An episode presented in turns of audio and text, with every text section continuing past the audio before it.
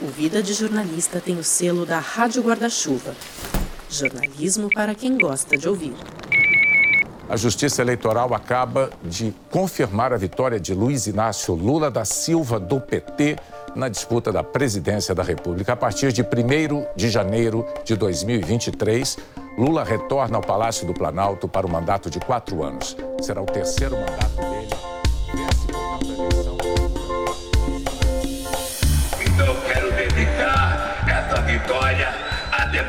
democracia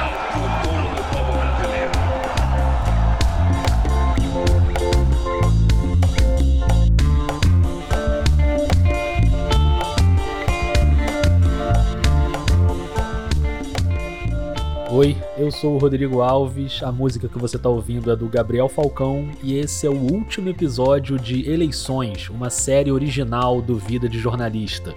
Nos sete episódios anteriores, a gente passou por vários pontos da cobertura da campanha eleitoral de 2022.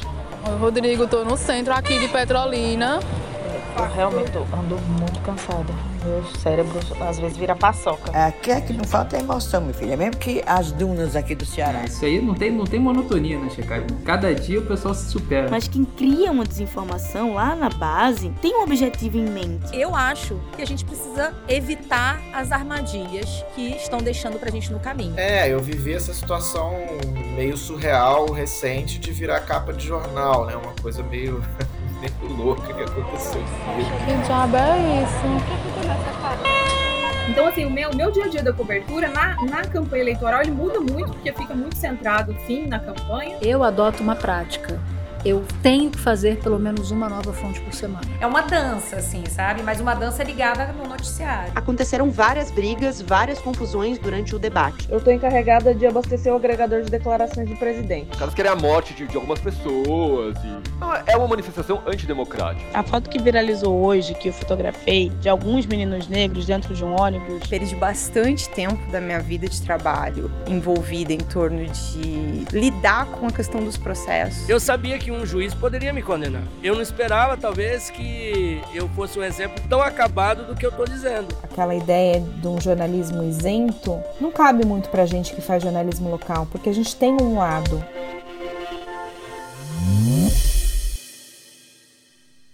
E hoje, depois da campanha eleitoral, com um novo presidente eleito, tá na hora de respirar um pouquinho e fazer uma reflexão.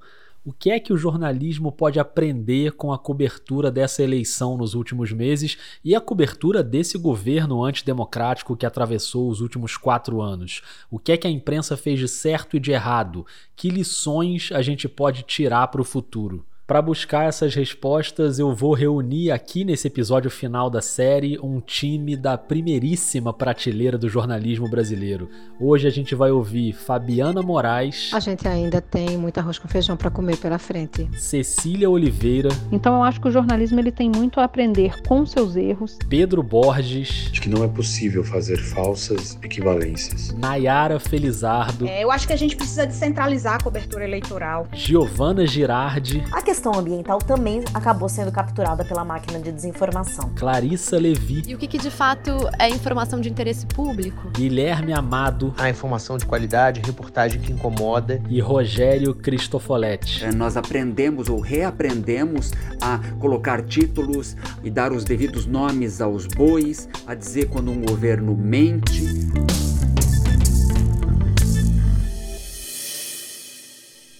A receita é simples. Para cada uma dessas pessoas, eu pedi um áudio de 1 a 5 minutos refletindo sobre o que a gente pode aprender com a cobertura da eleição. Cada um estava livre para fazer o recorte que quisesse. E você que está ouvindo, eu acho que você vai ganhar de presente nesse fim de ano um panorama bem completo de erros e acertos do jornalismo, sempre olhando para frente. Vamos nessa? Para abrir essa nossa conversa, eu tenho a honra de receber de novo no Vida a gigante Fabiana Moraes. Rodrigo querido. Fabiana, que para mim é hoje a maior jornalista do país, colunista do Intercept Brasil e autora de um livro que acaba de sair do forno e que eu acabo de ler, A Pauta é uma Arma de Combate um estudo totalmente indispensável sobre a subjetividade no jornalismo, com um monte de exemplos práticos. Recomendo demais essa leitura. É claro que eu precisava ter Fabiana aqui nesse episódio para saber dela o que, que a gente aprendeu com a cobertura da eleição. Engraçado que hoje eu conversei um pouco sobre isso com o Moreno Osório, lá de Porto Alegre. O que é que aprendemos, né? Aliás, Fabiana mandou esse áudio no exato momento em que eu pedi. Eu pedi o áudio no WhatsApp e apareceu imediatamente. Fabiana Moraes gravando o áudio. E ele veio com poéticos 4 minutos e 59 segundos.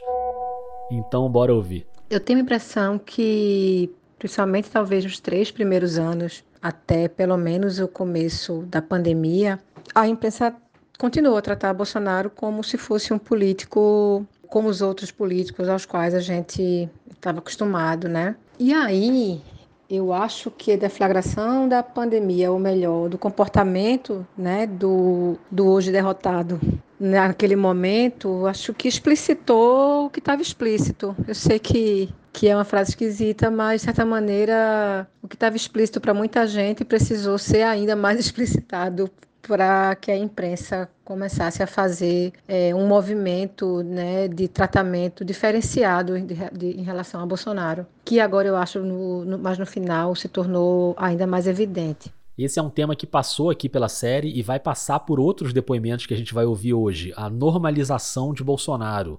E Fabiana tem uma visão interessante sobre quem começou a virar esse jogo. A, a virulência dele, é, primeiro, foi, começou a ser trazida pelas jornalistas mulheres.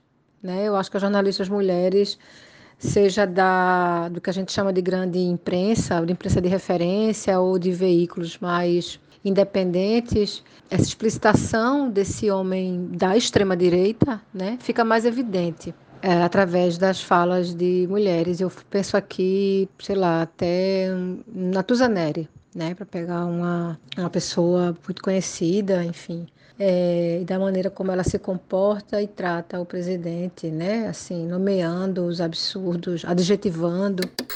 E esse é o problema da banalização da violência e porque é inaceitável que haja, a partir da presidência da República, um discurso nesse sentido. E Bolsonaro já fez esse discurso algumas vezes. Tanto que é emblemática a declaração dele de, de metralhar petistas. Acho que, que isso é bem benéfico, né? Porque você perde, assim, acho que durante muito tempo a gente sempre teve medo desse, dessas nomeações, obviamente, tem relação com acordos né, empresariais, parcerias, mas é, rompe-se esse medo até certo ponto.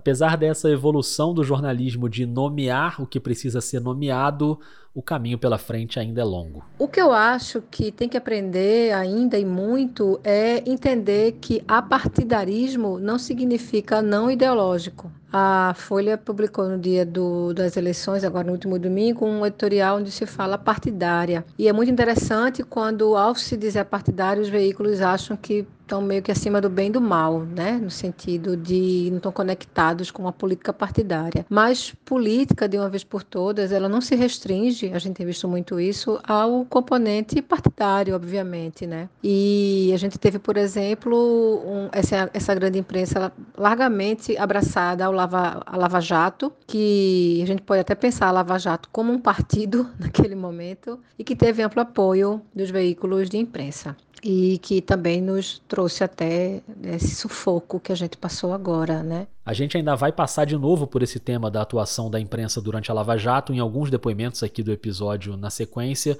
mas voltando a Fabiana. E aí foi muito interessante observar isso e no dia que Lula foi eleito, o Fábio Zanini, que é editor e colunista da Folha, escutou Steve Bannon sobre o resultado das eleições no Brasil. E eu achei muito simbólico, né, que se escute um criminoso como Bannon, que é uma, uma das figuras responsáveis em larga escala pela disseminação de desinformação, de fake news relacionada ao campo da extrema-direita. E fiquei me perguntando o que, faria, o que fazia uma frase de Bannon dizendo que as eleições no Brasil não deveriam ser reconhecidas num jornal que pede para as pessoas vestirem amarelo pela democracia. Para mim foi uma mostra de que a gente, mesmo no meio do sufoco, não consegue prezar pela democracia de fato, sabe? E aí acha que se dizer apartidário dá conta. Então eu acho que a gente teve alguns aprendizados, mas que a partir, por exemplo, desse, desse exemplo que eu te dei agora, a gente ainda tem muito arroz com feijão para comer pela frente. Muito bem, sempre cirúrgica. Fabiano, obrigado. Um beijo, querido. Thank you. De gigante para gigante, a gente vai agora para Cecília Oliveira, uma das fundadoras do Intercept Brasil, criadora do Fogo Cruzado e uma das melhores vírgulas do Medo e Delírio em Brasília. O negócio é o seguinte, a gente está muito fodido. Aliás, a Cecília é a maior colecionadora de memes e gifs do Twitter brasileiro. Se você por acaso ainda não segue ela por lá, tá perdendo tempo. Mas a Cecília também fala sério e ela topou a proposta do Vida. Para responder a pergunta o que é que nós aprendemos com a cobertura da eleição esse ano, a gente precisa olhar um pouco para os anos anteriores e, e também para a gestão Bolsonaro, né? Para que a gente possa realmente refletir o que foi feito, como foi feito e ter uma ideia do que será feito para frente. Aqui a gente vai voltar ao tema da Lava Jato e como o jornalismo se comportou naquele momento. Nos últimos anos, a imprensa trabalhou muito como assessoria de imprensa, especialmente se a gente levar em consideração o, os anos de Lava Jato. Muitas pessoas foram eleitas nessa toada da assessoria de imprensa dessa operação que foi feita acriticamente, apenas reproduzindo as informações passadas, né? Inclusive ferindo é, princípios do jornalismo de checagem, de questionamento, de fiscalização do poder. E isso se refletiu na cobertura da imprensa é, no pleito anterior, né? E também pôde ser visto, mas em menor escala, durante esse, esse, esses anos Bolsonaro, exatamente porque com os anos Bolsonaro a, a imprensa pôde ver o que ela cavou com as próprias mãos. O juiz federal Sérgio Moro, principal nome da Operação Lava Jato, aceitou ser ministro da Justiça e da Segurança Pública do governo do presidente eleito Jair Bolsonaro do PSL com o passar do tempo, vendo o tratamento que vinha recebendo desse governo, que foi beneficiado pela cobertura dos anos da Lava Jato, algumas pessoas fizeram de fato uma reconsideração sobre o seu trabalho jornalístico e isso foi percebido durante a cobertura do período eleitoral vigente porque essas pessoas precisaram prestar mais atenção sobre o fazer jornalístico, né, e sobre como isso impacta seus próprios colegas. Então foi possível ver uma, uma, uma, cobertura já reelaborada, vamos dizer assim, mas ainda com alguns problemas. E aí a gente vai cair em uma das maiores pragas do jornalismo brasileiro nos últimos anos. Ainda foi possível ver manchetes é, baseadas no, no que a gente chama de jornalismo declaratório, né, que é apenas a reprodução acrítica de algumas frases que, quando são reproduzidas, e obviamente, especialmente em manchete, né, não, não tem como você colocar contexto em manchete, é apenas a manchete, isso pode ser muito danoso porque nós estamos em um período em que as pessoas leem muito pouco ou vão apenas reproduzir o print da manchete, ou seja, não tem como colocar um contexto ali. É preciso ser muito cuidadoso com a construção de títulos, de subtítulos, porque muitas das vezes é só isso que é reproduzido. E infelizmente ainda foi possível ver esse vício jornalístico ganhando espaço. Outro ponto que a Cecília destaca como uma possível mudança para as próximas coberturas é um ponto que foi muito comentado durante essa campanha, o modelo dos debates entre os candidatos. Esse modelo ele permite que os candidatos mintam bastante e permite que haja uma reprodução de ofensas gratuitas assim e que não são obviamente do interesse do eleitor, né? É, então, se a gente pensar em alguns modelos que sejam mais propositivos, com perguntas diretas de jornalistas, de especialistas, para que os candidatos possam de fato expor o seu plano de governo. Quem assistiu os debates eleitorais aí, produzidos pela, pelas TVs especialmente, saiu muitas das vezes sem, sem entender qual era o plano de governo do candidato A, do candidato B, do candidato C. Qual era, né? isso ficou para trás, assim, não, não foi possível observar qual, qual era o plano desses candidatos. Eu vou até aproveitar para registrar aqui uma coisa que muita gente pediu e muitos ouvintes do Vida pediram quando eu perguntei lá no Twitter, que é a possibilidade de checagem em tempo real durante os debates. É claro que a presença do Bolsonaro num debate, por exemplo, exigiria uma checagem em praticamente todas as falas, né? Então tem a dinâmica do tempo, que é complicada, não é uma solução simples, mas essa passa a ser uma demanda da sociedade para os próximos debates. Fazer uma parceria com uma agência de checagem para apurar as desinformações e, sei lá, na volta dos blocos se apresenta um resumo das checagens, enfim, algum formato que possa limitar essa mentirada sem fim e sem contestação. Então eu acho que o jornalismo ele tem muito a aprender com seus erros, tem muito a aprender com o velho fazer jornalístico para que reflita o nosso tempo. Nós estamos em 2022, o modo de fazer comunicação é diferente, o modo de fazer jornalismo é diferente, né? E isso precisa ser internalizado pelos jornalistas, pelos meios de comunicação, para que a gente acompanhe a nossa sociedade. Muito obrigada, Cecília Oliveira. Sempre bom ouvir a Cecília. Agora eu vou chamar aqui para o nosso debate outro jornalista que eu admiro muito, o Pedro Borges, criador do portal Alma Preta. Ele que passou pelo Profissão Repórter do Caco Barcelos em 2021, depois passou a colaborar com a Band. É uma honra ter o Pedro de novo aqui no podcast para ajudar a gente a entender os aprendizados dessa cobertura. Nessas eleições, uma das coisas mais importantes que nós aprendemos ou devemos aprender é, que realmente o jornalismo tem que ter muita responsabilidade nas suas construções e colocações. Aqui a gente vai entrar naquela questão de uma suposta polarização apontada por parte da imprensa, né? É uma questão de aprender que não dá para colocar um candidato de extrema direita na mesma régua de comparação com os outros candidatos. De que não é possível fazer falsas equivalências, de que candidatos sejam à direita ou à esquerda, antidemocráticos, não podem ser colocados no mesmo na mesma balança. O jornalismo tem um papel importante, ele não é um espelho da sociedade. O jornalismo é um formador de opinião, o jornalismo serve para informar. E quando o jornalismo faz isso, de colocar essas pessoas no mesmo lugar, ele desinforma. Acho que esse foi um dos aprendizados muito grandes dessas eleições. E o Pedro também retoma o tema da Lava Jato. A imprensa brasileira teve uma, uma parcela de responsabilidade no quadro político que o país chegou, na medida em que, de alguma maneira, trabalhou quase como assessoria de imprensa do Ministério Público e não questionou, por exemplo, ações da Lava Jato e não teve coragem de, por exemplo, colocar que o hoje novo presidente da República foi vítima de um conluio por parte do sistema judiciário e que, de alguma maneira, também foi reverberado pela imprensa. A maioria do plenário do Supremo Tribunal Federal confirmou a decisão do ministro Edson Fachin de anular as condenações emitidas pelo ex-juiz Sérgio Moro ao ex-presidente Luiz Inácio Lula da Silva na Operação Lava Jato. Acho que a imprensa sentiu muito esses últimos anos de um governo muito autoritário, foi o governo Bolsonaro, e de uma maneira fez um papel muito importante. É, acho que esse foi um aprendizado da imprensa, de, de alguma maneira, tomar cuidado para não se tornar uma assessoria de imprensa né, do Ministério Público ou de qualquer órgão é, oficial e fazer um trabalho com, de uma maneira crítica, de fazer um trabalho de uma maneira apurada, um jornalismo com muito, muita investigação, não apenas um jornalismo opinativo, e um jornalismo compromissado com a democracia e com o fim das desigualdades sociais. Esse ponto do combate às desigualdades sociais é o que o Pedro espera que o jornalismo avance daqui para frente. Acho que o nosso jornalismo está ainda muito mais compromissado com uma democracia, com as características como a gente tem, e menos com, as, com o fim das desigualdades. Mas espero que a gente também consiga chegar num momento de aprender essa lição.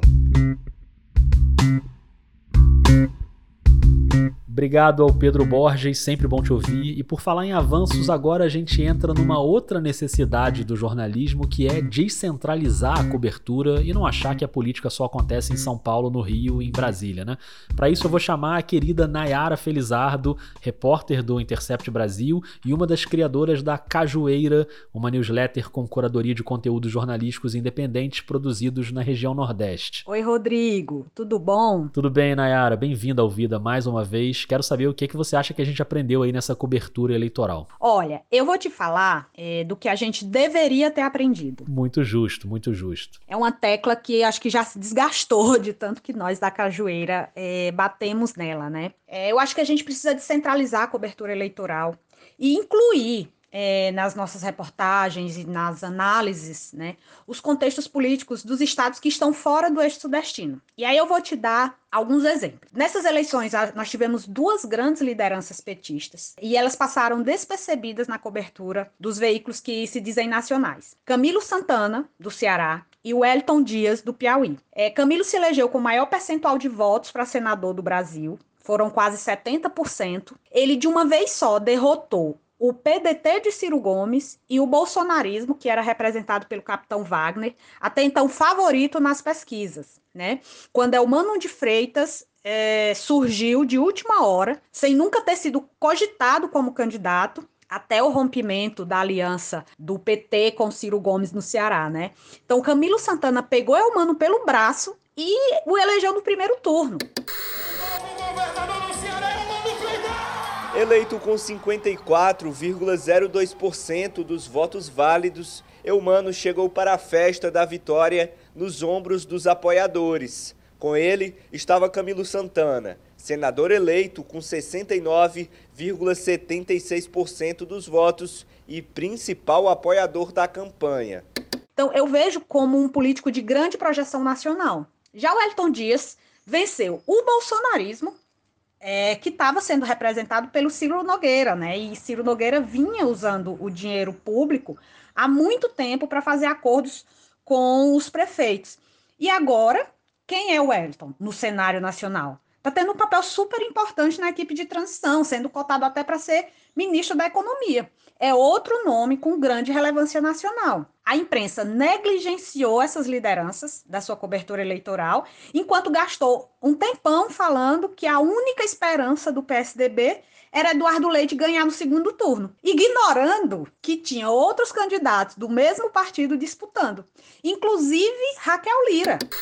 A ex-prefeita de Caruaru, Raquel Lira, do PSDB, foi eleita para o governo de Pernambuco. A tucana, que perdeu o marido nas eleições no primeiro turno, será a primeira mulher a governar o estado. Raquel Lira ganhou é, em Pernambuco de virada, que é um estado super importante. Praticamente sozinha, ela venceu uma liderança forte como Marília Reis, venceu o PT e ainda tirou o PSB do poder. Um, um, poder que já vinha sendo ocupado há muito tempo, né, por essa aliança PT-PSB. E a imprensa nacional não incluía isso na sua cobertura. Eu acho que o aprendizado que fica para termos das próximas eleições é essa descentralização da cobertura eleitoral. Tomara, perfeito, Nayara. Muito obrigado, viu? Obrigada pela, pelo convite para conversar com você e com os ouvintes do Vida que eu tanto adoro. Beijo.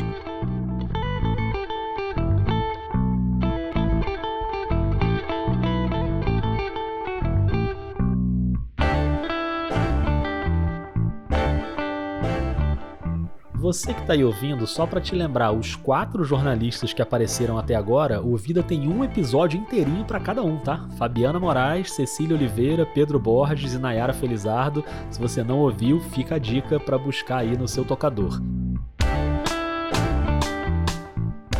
Falando em dica, eu vou aproveitar para te recomendar também uma novidade da Rádio Guarda-Chuva. O podcast Economia do Futuro, da Melina Costa, desembarcou na Guarda-Chuva com uma série especial sobre a COP no Egito. Oi, aqui é Melina Costa. Eu entrei aqui no seu feed para te contar uma novidade. O Economia do Futuro volta ao ar com a cobertura da COP27, a Convenção do Clima das Nações Unidas, que acontece entre 6 e 18 de novembro em Sharm el-Sheikh, no Egito. E eu não estarei sozinha nessa. A cobertura vai ser em parceria com o Capital Reset, o portal de notícias sobre negócios e investimentos sustentáveis e de impacto. Então, acabando aqui, dá um pulo lá no Economia do Futuro. E para seguir no tema do meio ambiente, eu vou voltar para nossa reflexão sobre os aprendizados na cobertura da campanha, agora sob a ótica ambiental. E é uma alegria receber aqui no Vida a Giovana Girardi, jornalista muito experiente nessa área, ela que é a voz e a alma do Tempo Quente, podcast da Rádio Novelo que se você ainda não escutou, tá dando bobeira. Eu tive a honra de trabalhar com a Giovana e com a equipe do Tempo Quente na primeira fase do projeto e agora a Giovana tá aqui no Vida para refletir junto com a gente. Rodrigo, eu acho que do ponto de vista da cobertura ambiental, essa eleição trouxe um avanço significativo em trazer o tema para o debate. Inclusive, o podcast da Giovana também cumpriu um papel nesse sentido, porque é uma investigação jornalística de altíssimo nível sobre meio ambiente, sobre fontes de energia, aqueles lobbies muito ferozes, né? Então se prepara, porque se você já reconheceu a voz da Giovana, o que vem agora é praticamente um micro episódio bônus do Tempo Quente. Vamos nessa? Se uma coisa que a gente pode apontar como talvez utilidade aí no desmonte ambiental que a gente viu nos quatro últimos anos, certamente foi em aumentar a relevância do tema. E a gente viu isso não só por parte do, de questionamentos dos jornalistas, mas o tema sendo muito abordado pelos próprios candidatos. Né, o presidente eleito Lula fez isso uma de suas bandeiras, inclusive para conquistar apoios importantes, como o da Marina Silva. A Simone Tebet levantou essa bola para criticar o Bolsonaro. Candidato Bolsonaro, o seu governo foi o governo que mais deixou os nossos biomas, florestas, o meu Pantanal e a Amazônia queimarem, serem devastadas. E até o próprio Bolsonaro é engraçado, porque na eleição passada ele nem sequer tinha colocado a palavra meio ambiente no plano de governo. Nesse ano ele fez lá um monte de promessa. Nada muito convincente, mas fez. Só que assim como ocorreu com quase tudo nessa disputa eleitoral, a questão ambiental também acabou sendo capturada pela máquina de desinformação. Isso é uma coisa que tem me feito pensar muito sobre como o jornalismo deve seguir daqui para frente. Porque para mim, se uma coisa tinha ficado bem clara nos últimos quatro anos, é que a proteção ambiental do país foi jogada na lata do lixo. E não foram poucas, né, as matérias que mostraram por A mais B, com número, com dado, mapa, visualização, com pesquisa, com histórias de campo, bom, e até com mortes que a coisa ficou feia. Eu honestamente achava que tudo isso tinha mostrado muito claramente que o quadro entornou e que a Amazônia voltou a ficar seriamente em risco. Só que quando isso começou a aparecer com força nos debates, aí a máquina de desinformação começou a agir e de um modo muito sofisticado, que é contando uma mentira a partir de verdades. Eu nem tinha citado esse ponto específico quando eu convidei a Giovana, mas eu adorei que ela entrou nesse assunto porque isso de verdade foi uma coisa que me deixou bem intrigado. Gráficos começaram a pipocar nas redes, nos apps da vida, indicando que queimadas e desmatamento tinham sido maiores nos anos Lula do que nos anos Bolsonaro. Tipo, colocando uma lupa focada só em alguns números, contando a história com viés. E aí isso gerou a falsa ideia de que quem ferrou com a Amazônia foi um e não o outro. Pois é, e o Bolsonaro usou essa desinformação no debate. Vamos falar agora de desmatamento. Dá pena debater com, com o cidadão ali, né? o rei da mentira. Desmatamento, governo Lula. 20 mil quilômetros quadrados por ano. Né? No nosso governo, está alto, mas está 11 mil quilômetros quadrados por ano. Metade praticamente. E o Lula não rebateu esses dados, ele não explicou, mas a Giovana explica como esses números são reais, mas foram pensados fora do contexto. Sem levar em conta a evolução dos acontecimentos. Sem contar como a curva de desmatamento desceu nos anos PT e subiu nos anos Bolsonaro. E sei lá, eu, o louco para mim é que, jornalisticamente falando, essa diferença nos dois governos sempre foi muito bem exposta. Por quatro anos, a gente fez matéria mais matéria, revelando o desmonte e mostrando o que, que isso significava, o que estava em jogo. Agora, para entender tudo isso, eu acho que para absorver tudo isso, precisa se aprofundar um pouquinho, sabe? Não é só com card de WhatsApp que a gente vai contar uma história. Agora, por outro lado, nada mais convincente do que uma mentira fácil para convencer as pessoas, né? E eu acho que para o jornalismo como um todo, isso é uma questão que eu acho que a gente tira de aprendizado dessas eleições é que tem uma parcela considerável da população que se tornou impermeável ao noticiário. A gente já sabia disso, mas eu acho que ficou mais gritante agora. Tem uma parcela da população, que eu não sei dizer, dizer quanto é, e acho importantíssimo que a gente tente mapear isso, que realmente é, não absorve o que o jornalismo sério produz. Talvez nem entre em contato com essas informações mesmo. Ou se entra em contato, não acredita, ou talvez simplesmente não entende. E com isso acaba aceitando sem questionar o que recebe pelo zap. E talvez nem saiba buscar as informações para ver se aquilo é verdade ou não. E aí eu acho que não basta a gente só ficar checando milhões de coisas e rotulando como mentira. Porque, infelizmente, uma parcela da população simplesmente não acredita. Você fala que é mentira e ela acha que é mentira o que você está dizendo. Eu desconfio que nesse bolo não tem só aquele seguidor raiz, mas um bocado de gente sendo enganada, porque se tornou imune ao que é verdade e ao que é mentira. Para mim, o grande desafio está aí: recuperar esse terreno e recuperar essa credibilidade. Obrigado, Giovana. Muito bom ter você no Vida. E isso que a Giovana falou leva a gente de volta lá para o primeiro episódio da série sobre desinformação.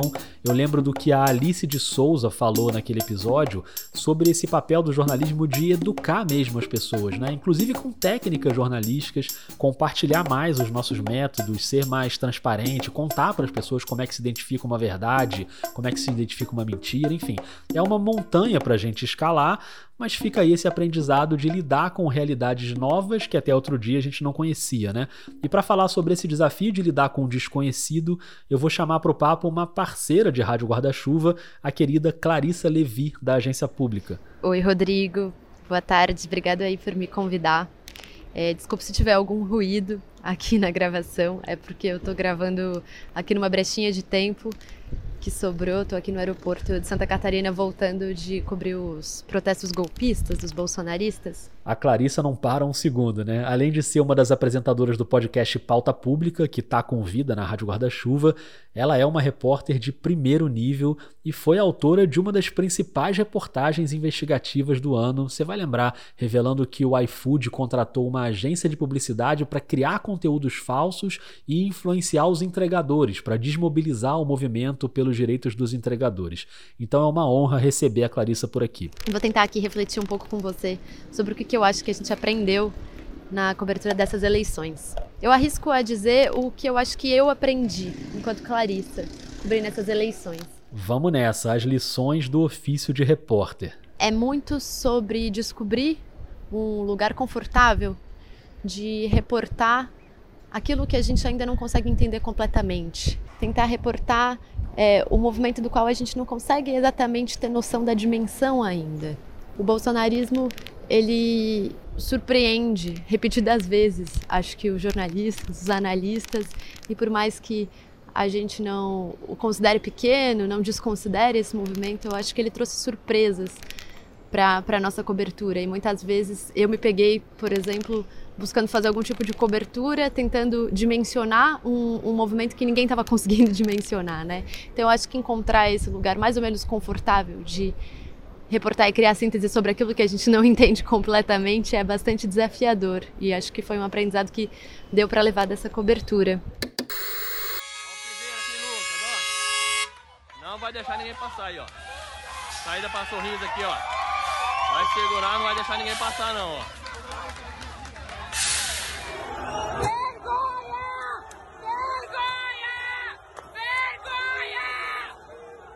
eu também vejo assim que um aprendizado que essas eleições trouxeram é uma certa análise prévia assim dos jornalistas do que, que de fato é notícia e o que, que não é. é. Determinado movimento político tentando pautar a mídia, tentando emplacar suas pautas, é, e o que, que de fato é informação de interesse público, né? Num contexto que a gente tem essa disputa por propaganda política, inclusive dentro da imprensa, assim, aqueles que negam a imprensa e que perseguem, ameaçam a imprensa, também tentam muito se aproveitar dela. E eu acho que, com muita resiliência ao longo dos últimos meses, a imprensa, de maneira geral, conseguiu estabelecer uma certa análise, uma certa visão para não ser também utilizada por esses movimentos que estão fazendo a disputa de, de ideias muito através dos meios de comunicação, né? E inclusive da imprensa profissional. Então eu acho que esse também foi um aprendizado interessante. Além disso, numa cobertura tão desgastante, tão cheia de riscos, né, de ameaças, a segurança e o autocuidado ganharam uma importância ainda maior. Eu acho que todos nós jornalistas aprendemos um pouco a como é fundamental cuidar da saúde mental e criar espaços de, de fortalecimento. Assim, é, as ameaças foram muitas, várias, repetidas vezes, muitos colegas ameaçados mesmo, tendo sua segurança física ameaçados. Essa preocupação, né, vai pesando e eu acho que eu pude ver muitos colegas buscando um cuidado consigo próprios, assim. E eu acho que essas são ferramentas que a gente vai precisar levar ao longo do, do resto de vida de jornalista, assim, num país como o Brasil. Perfeito, Clarissa. Valeu demais por ter topado participar. Então, acho que foram esses os principais aprendizados. E muito obrigada, um prazer aí participar do Vida. Sou muito fã. Um beijão. Um beijo, eu que agradeço. Clarissa é uma repórter e agora a gente vai falar de algumas reportagens específicas que foram importantes nessa campanha. Quem vai comentar essas matérias é o Guilherme Amado, repórter e colunista do Metrópolis, com muita experiência na cobertura política. Guilherme também é um dos fundadores do Redes Cordiais, que promove educação midiática para jornalistas e influenciadores. Antes de entrar nas reportagens, ele também destaca um ponto que a Clarissa levantou da importância de não se deixar ser pautado pelos políticos. Essa cobertura, ela serviu de ensinamento sobre alguns aspectos de como cobrir extremistas e espalhadores de desinformação como candidatos à presidência. O Bolsonaro, ele tinha, ao longo da, da campanha dele, como estratégia criar narrativas que ele conseguisse colar no Lula e assim tentar aumentar a rejeição do Lula e tirar votos de quem foi seu principal oponente a campanha inteira. E a gente, ao longo da cobertura, em diversos momentos, a gente tinha como desafio não ficar eh, restrito a rebater a desinformação criada pelo Bolsonaro. Houve desinformação espalhada pela campanha do Lula também, a gente não pode negar isso, mas o volume de conteúdo falso criado pelo Bolsonaro era muito maior. E é papel do jornalismo repor esses fatos e é, separar o que, que é fato do, do que, que é criação, do que, que é narrativa falsa. Mas eu acho que o jornalismo conseguiu ir além disso e conseguiu principalmente por meio de, do jornalismo investigativo, fazer a diferença nessa cobertura. É o momento que o jornalismo sai daquela posição de defesa e contra-ataque, né? aquela reação às narrativas mentirosas, e parte mais para a investigação mesmo. E aí o Guilherme vai comentar três reportagens.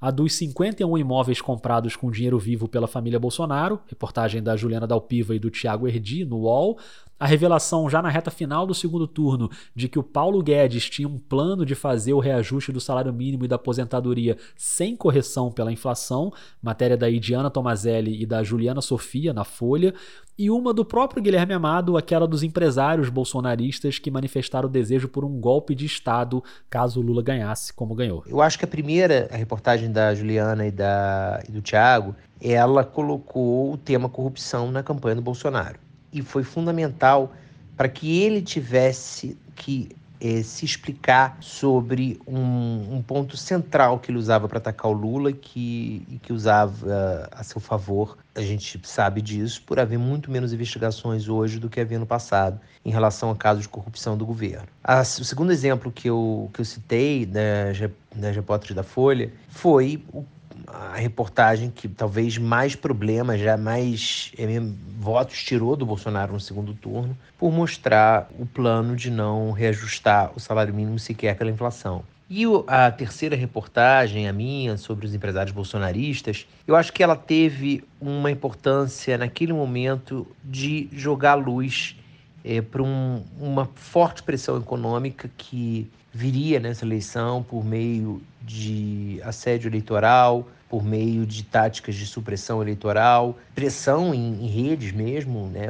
uma série de tentativas de empresários bolsonaristas é, de fazer é, pressão e conquistar e com isso conquistar votos para o Bolsonaro. São três exemplos que eu acho que mostram para gente como que o melhor antídoto para a gente lidar com a desinformação é a informação de qualidade, a reportagem que incomoda, o, o que coloca o extremista, o espalhador de desinformação, na posição de ter ele que dar explicações, ele ser pautado, ele que, que, que ter que responder à imprensa pelos pontos que são levantados. E eu acho que foram três momentos que o Bolsonaro ficou sem a capacidade de fazer algo que ele fez muito bem ao longo da campanha, ao longo do governo, que era dele pautar a imprensa.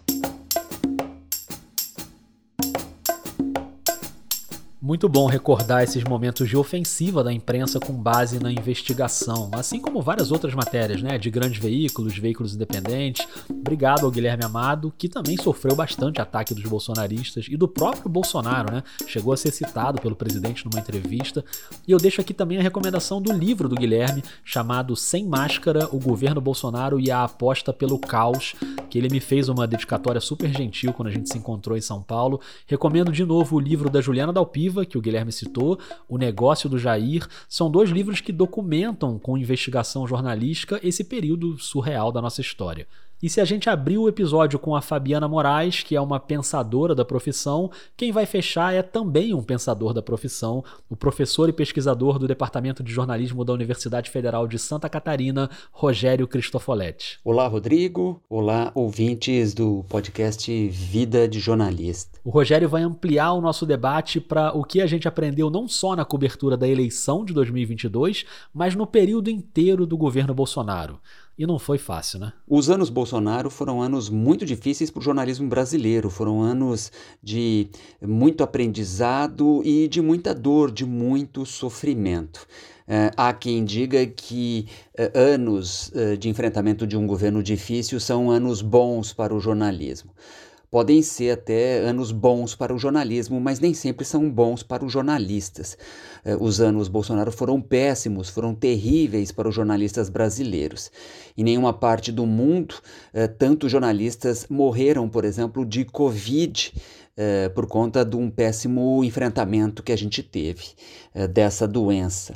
Em poucos países do mundo, nesses últimos quatro anos, é, tivemos tanta perseguição, tantos ataques, tanta descredibilização, tanta deslegitimação, tantos enfrentamentos, tantas ofensas, tantas, inclusive, agressões físicas contra jornalistas, sobretudo as companheiras jornalistas uh, mulheres. Isso me lembra que em um dos episódios aqui da série Eleições eu abri com uma coletânea de todas as agressões verbais feitas diretamente pelo presidente aos jornalistas.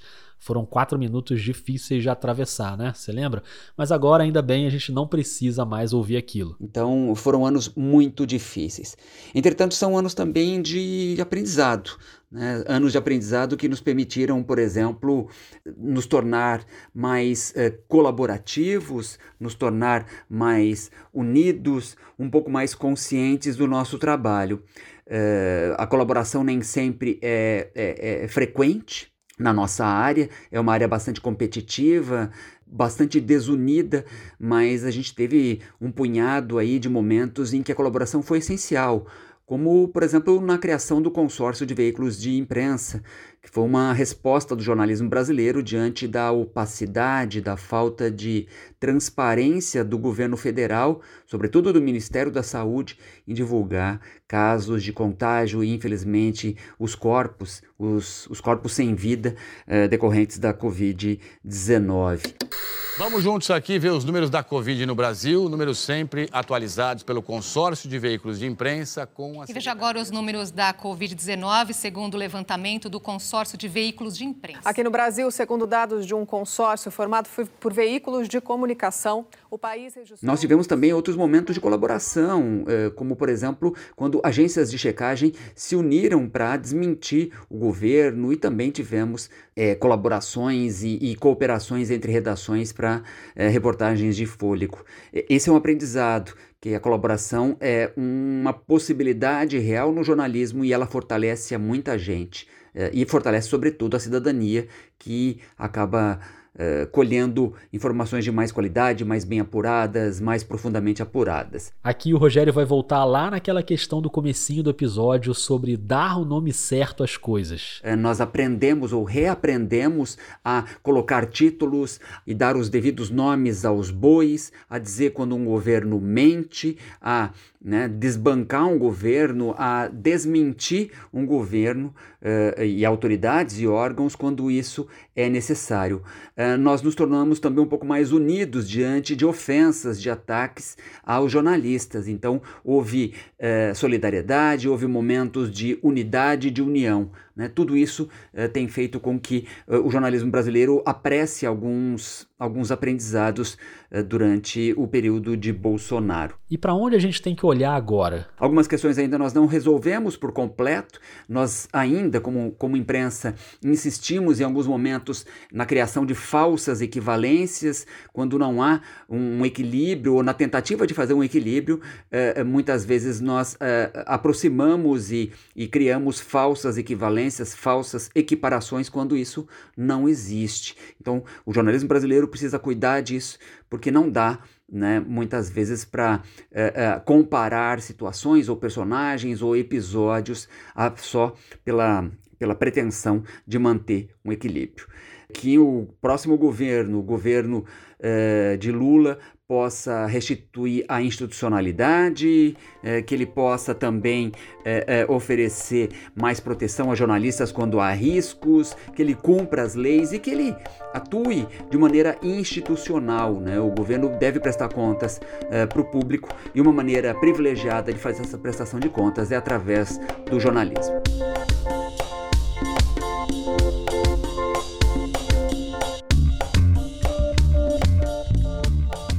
Muito obrigado ao Rogério Cristofoletti, um prazer ter você aqui. Longa vida ao jornalismo, longa vida aos jornalistas brasileiros. Viva o podcast Vida do Jornalista.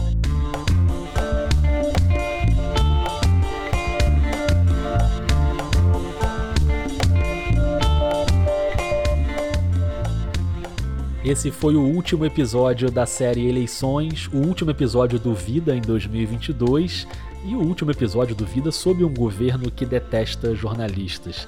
Eu dedico essa série a todas as colegas e todos os colegas que atravessaram esse período e seguem na luta.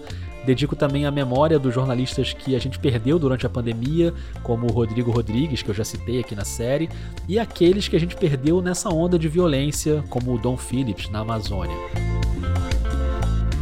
A música que você está ouvindo é do Gabriel Falcão, eu sou o Rodrigo Alves e faço todas as etapas da produção do Vida. Se você acredita no jornalismo independente, se você acredita no meu trabalho, eu peço que você considere a possibilidade de se juntar aos mais de 100 apoiadores e apoiadoras do podcast. É só buscar por Vida de Jornalista e escolher um plano mensal na Aurelo, no Catarse ou no PicPay.